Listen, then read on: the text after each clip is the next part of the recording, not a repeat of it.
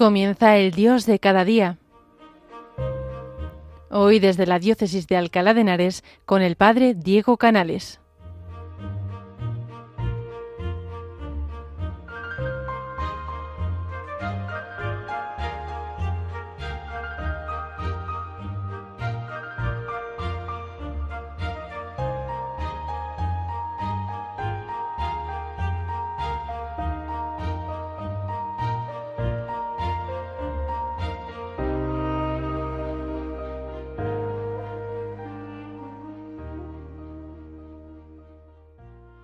Buenos días, queridos oyentes de Radio María.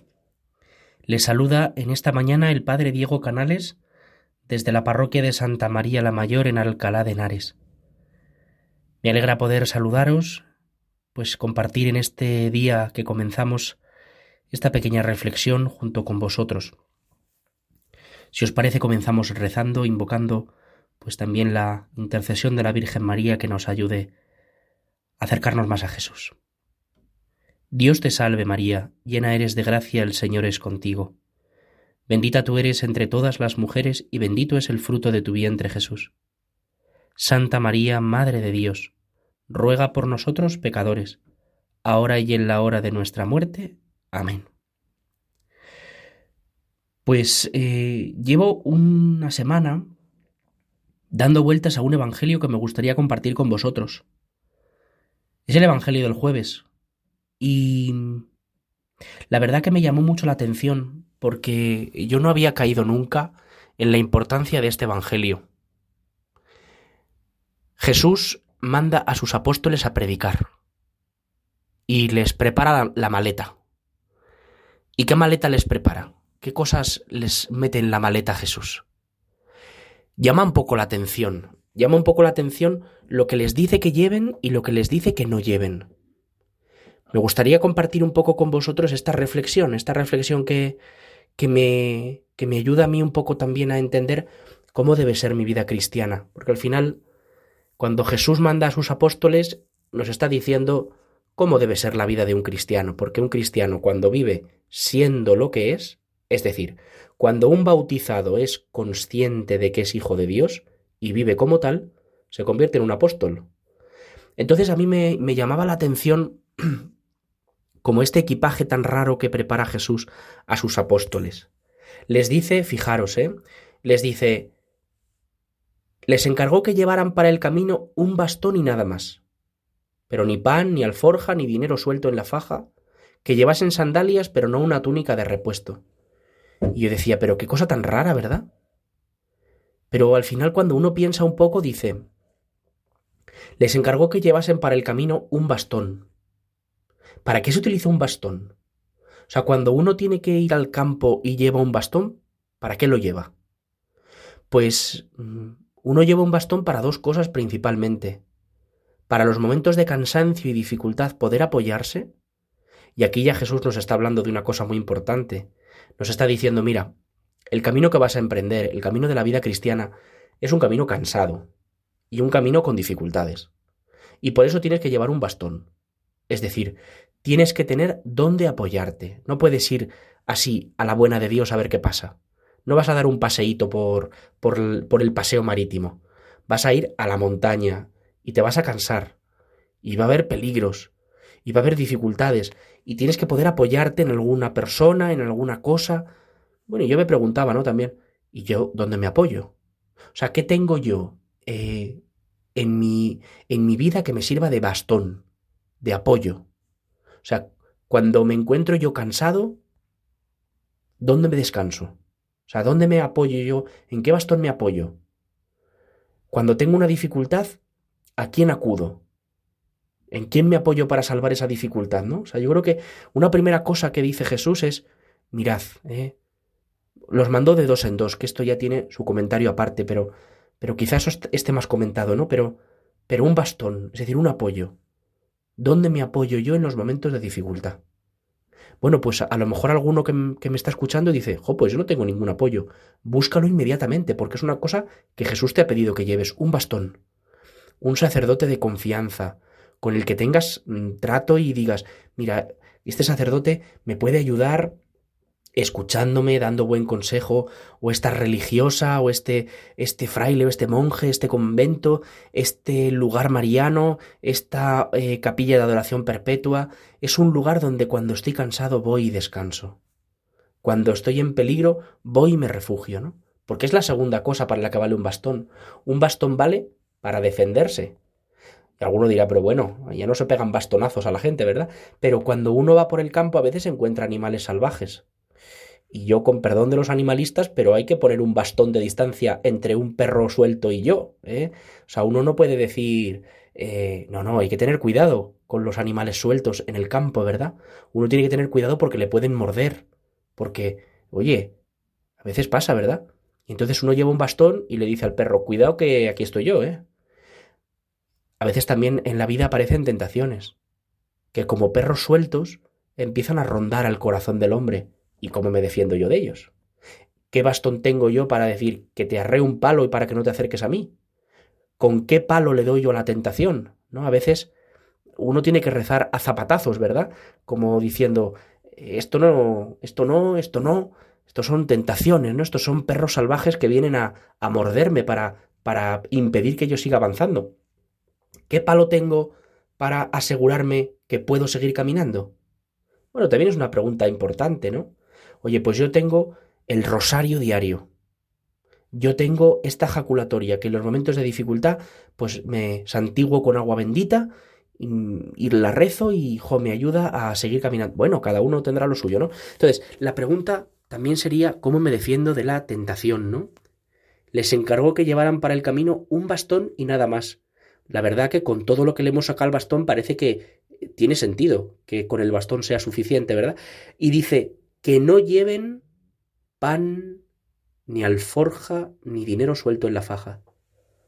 No llevar pan. Qué cosa tan rara. Pero si nos fijamos, cuando Jesús nos enseña a rezar, ¿qué nos dice? Danos hoy nuestro pan de cada día. El pan de cada día es muy importante porque nos lo regala el Señor. Es decir, a veces, cuando rezamos, le decimos al Señor, mira, a ver si me das lo suficiente para no necesitarte. Arréglame la vida lo suficiente para que no tenga que volver a ti a pedirte nada más. Y nos dice Jesús, oye, no, no, no, no llevéis pan, ¿eh? Es decir, pedidlo todos los días. Daos cuenta de que yo estoy aquí para daros lo esencial. Y pedídmelo todos los días, que todos los días os lo voy a dar. No llevéis este sentimiento de autosuficiencia, de a mí me vale lo mío y mira, ya no me hace falta nada más, ¿eh? No llevéis pan. Pedidlo todos los días. Danos hoy nuestro pan de cada día.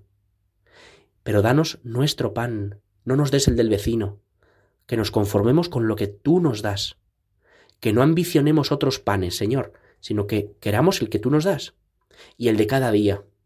Es decir, que lo que me toca hoy, Señor, lo, lo, tenga como venido de tu mano. Que no diga, con el pan tan rico que me diste hace unos años, a ver si me lo pudiera volver a dar. No, no, no, el pan de cada día. Hay pan de la aflicción, hay pan de la alegría. Cada día el Señor nos da un pan distinto. Danos hoy ese pan, Señor. No queremos otro. Danos ese pan. No me quiero yo hacer mi vida. No quiero yo llevar mi pan, sino dame tú el tuyo.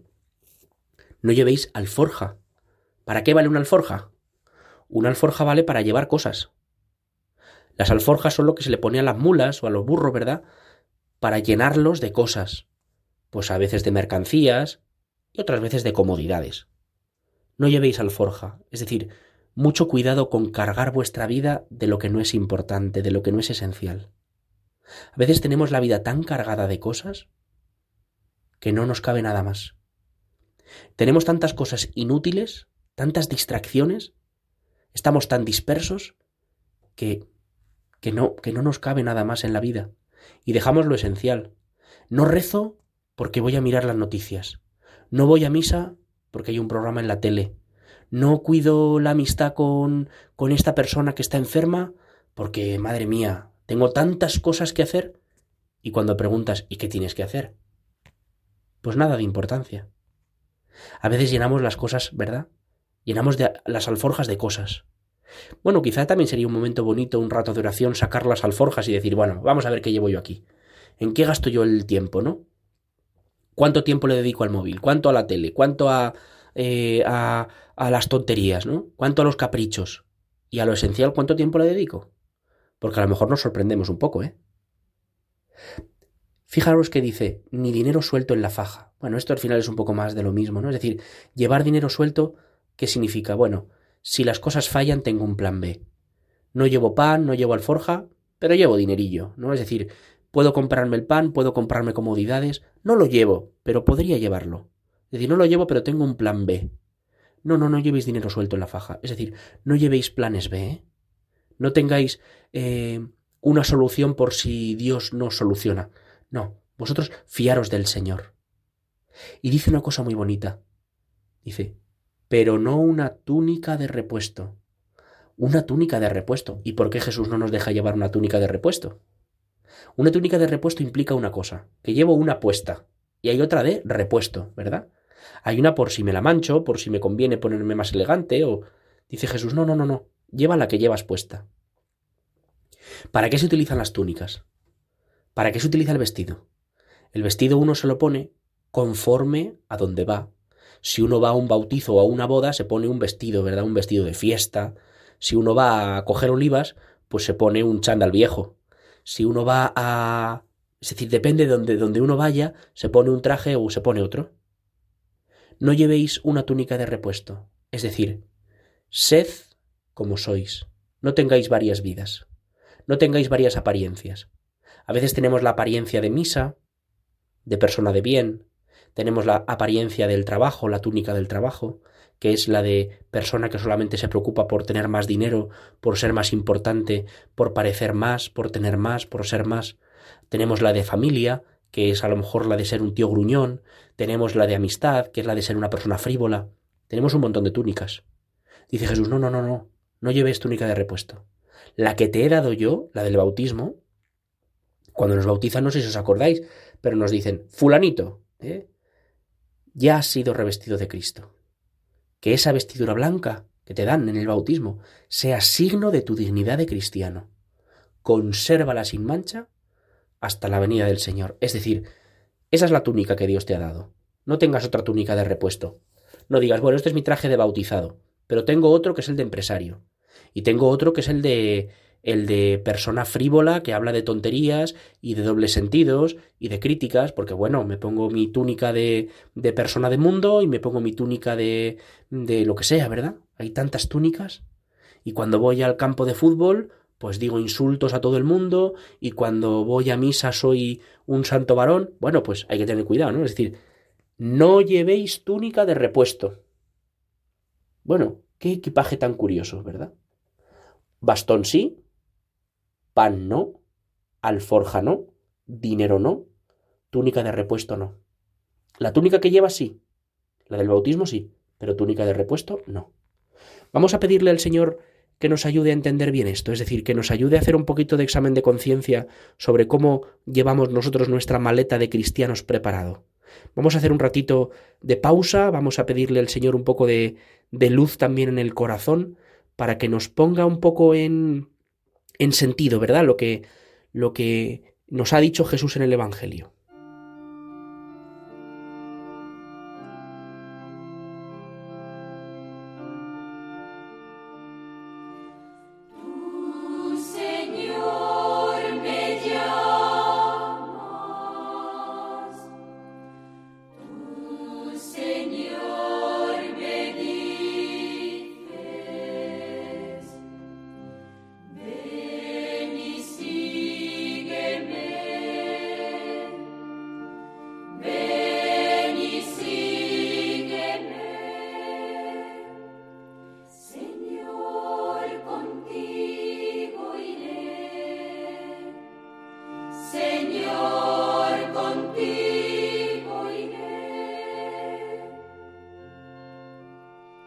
得哈里。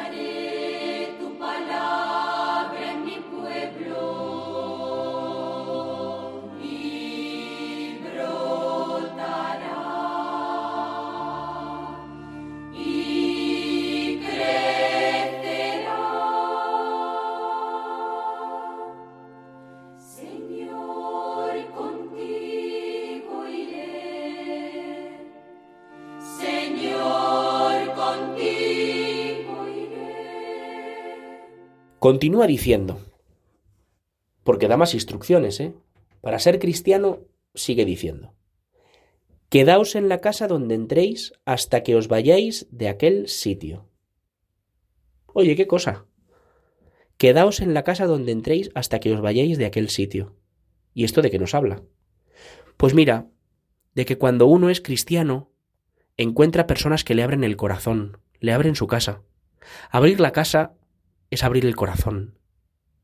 A mí me encanta, lo digo de corazón, de verdad, ¿eh? Me encanta cuando las personas de la parroquia me invitan a comer a su casa. Porque al final te están dejando entrar en su corazón, en el corazón de su familia, ¿no? Te están abriendo lo de verdad, donde no hay donde no hay apariencias, donde es lo que es. Pues quedaos en la casa donde entréis.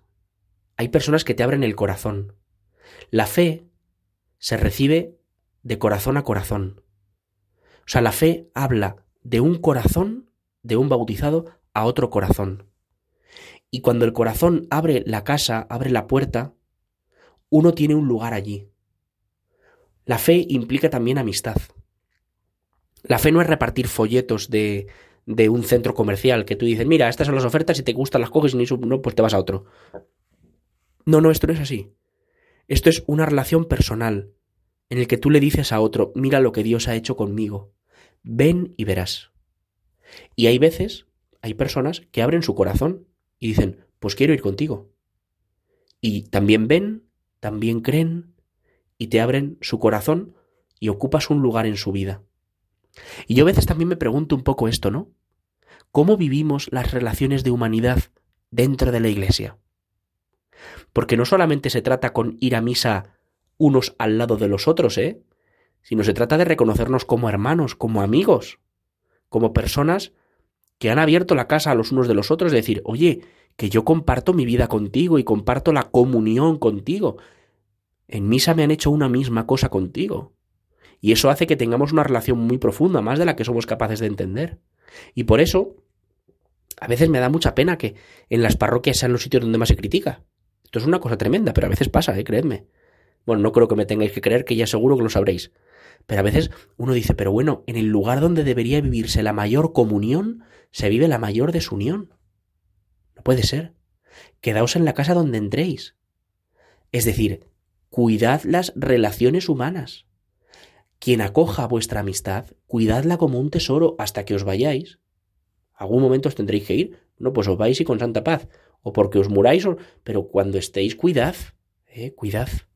Y luego dice una cosa muy curiosa que también da como mucha, como mucha, mm, eh, mucha curiosidad. Dice, y si un lugar no os recibe ni os escucha, al marcharos sacudíos el polvo de los pies en testimonio contra ellos. Y uno dice, pero ¿qué tipo de testimonio es este, no? O sea, ¿qué me tengo que quitar las, las babuchas y sacudirlas ahí a la puerta?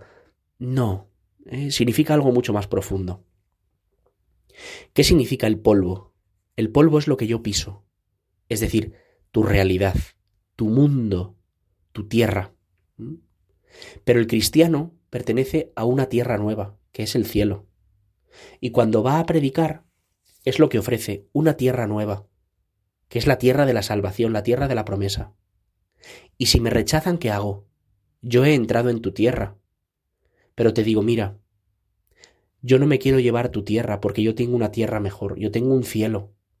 Yo no me quiero quedar con el polvo de esta tierra, yo no me quiero quedar con la frivolidad de este mundo, me la sacudo, esto no es mío, me sacudo la tierra, diciendo, esta tierra que tú quieres es tuya y para ti, pero no es mía. Yo tengo una tierra mejor, mi tierra es el cielo. A veces decimos, bueno, pues por lo menos, eh, mm, pues compartimos. Bueno, a veces hay que ver qué compartimos, ¿eh? Que a veces se nos pega tanto la tierra del mundo que nos olvidamos de la tierra del cielo. Sacudir el polvo de las sandalias es esto, Es un testimonio de decir, esta tierra no es para mí. Para mí es el cielo. Y para ti si lo quieres. Bueno, pues yo creo que le podemos pedir al Señor esto también, ¿no? O sea, recordar que nuestra patria es el cielo. Que gracias a Dios muchos corazones se abrirán. Y muchas casas se abrirán. Y las que se abran, pues nosotros compartiremos la vida con ellos. Hasta que nos tengamos que ir.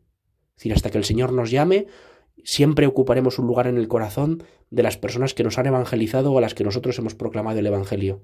Las personas que nos hayan abierto el corazón siempre tendrán un lugar en el nuestro y nosotros siempre tendremos un lugar en el suyo. Pero de las que no, nosotros le diremos, con todo el cariño, esta propuesta siempre está abierta para ti, pero tu tierra es tu tierra, no es mi tierra, y por eso yo no me la quiero quedar. Yo no quiero conformarme con una tierra como esta, porque mi tierra es el cielo, mi heredad es la eternidad. Mi tierra es la tierra de promisión definitiva. Bueno, pues esto quería compartir un poco con vosotros. Este Evangelio que a mí me, me ayuda mucho a comprender también qué significa ser cristiano en medio del mundo hoy. Pues yo le voy a pedir dos cosas hoy al Señor. La primera, que me prepare la maleta, es decir, que me ayude a llevar bastón y nada más, que no tenga túnicas de repuesto, que no tenga panes, que no tenga alforjas, que no lleve dinero suelto en la faja por si acaso. Y le voy a pedir también una cosa muy importante y es cuidar las casas que me han abierto su puerta. Es decir, cuidar las personas que me han abierto su corazón. Creo que esto es una mm, algo que deberíamos hacer todos, ¿eh? Porque a veces descuidamos, descuidamos a las personas, y eso es un error muy grande. Señor nos ha regalado personas como regalos. Y a veces los descuidamos. Bueno, pues vamos a intentar hoy tener un gesto de cuidar a alguien que nos haya abierto su corazón. Vamos a encomendarlos ahora también a nuestra Madre, la Virgen María, pues para que también el Señor cuide de cada familia que nos abre el corazón, la puerta de su casa. Y a las personas que nos han rechazado por la fe, pues les decimos esto, quédate con tu tierra, que yo tengo una tierra mejor, yo tengo el cielo. Pues eh, también les encomendamos, como no, para que, para que esta propuesta del Evangelio, que siempre está vigente para quien la quiera acoger, la tierra del cielo siempre está abierta para quien quiera entrar en ella, pero que no nos quedemos nosotros con el polvo de este mundo, eh, con esa tierra que se nos queda pegada a los pies, pues sacudámoslo y digamos, mira, yo no quiero cosas del mundo, quiero cosas del cielo. Pues queridos oyentes de Radio María, Siempre es una alegría compartir este ratito con vosotros. Le damos gracias hoy a, Dios nuestro Padre, que nos abre su corazón en el Evangelio y, y que nos hace ser hermanos a los unos de los otros por la comunión en sus sacramentos y en la fe. Pues eh, nos vemos el mes que viene, si Dios quiere. Así que que Dios os bendiga a todos y os guarde. Y hasta el mes que viene, si Dios quiere. Pues hasta aquí este programa del Dios de cada día de hoy de con vosotros ha estado pues el padre Diego Canales que se despide de vosotros y os encomienda en la Santa Misa ahora en un ratito. Que tengáis un muy feliz día.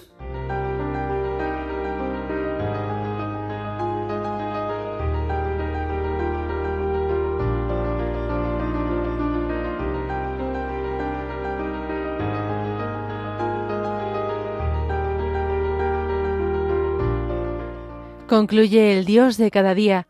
Hoy nos ha acompañado el Padre Diego Canales desde la Diócesis de Alcalá de Henares.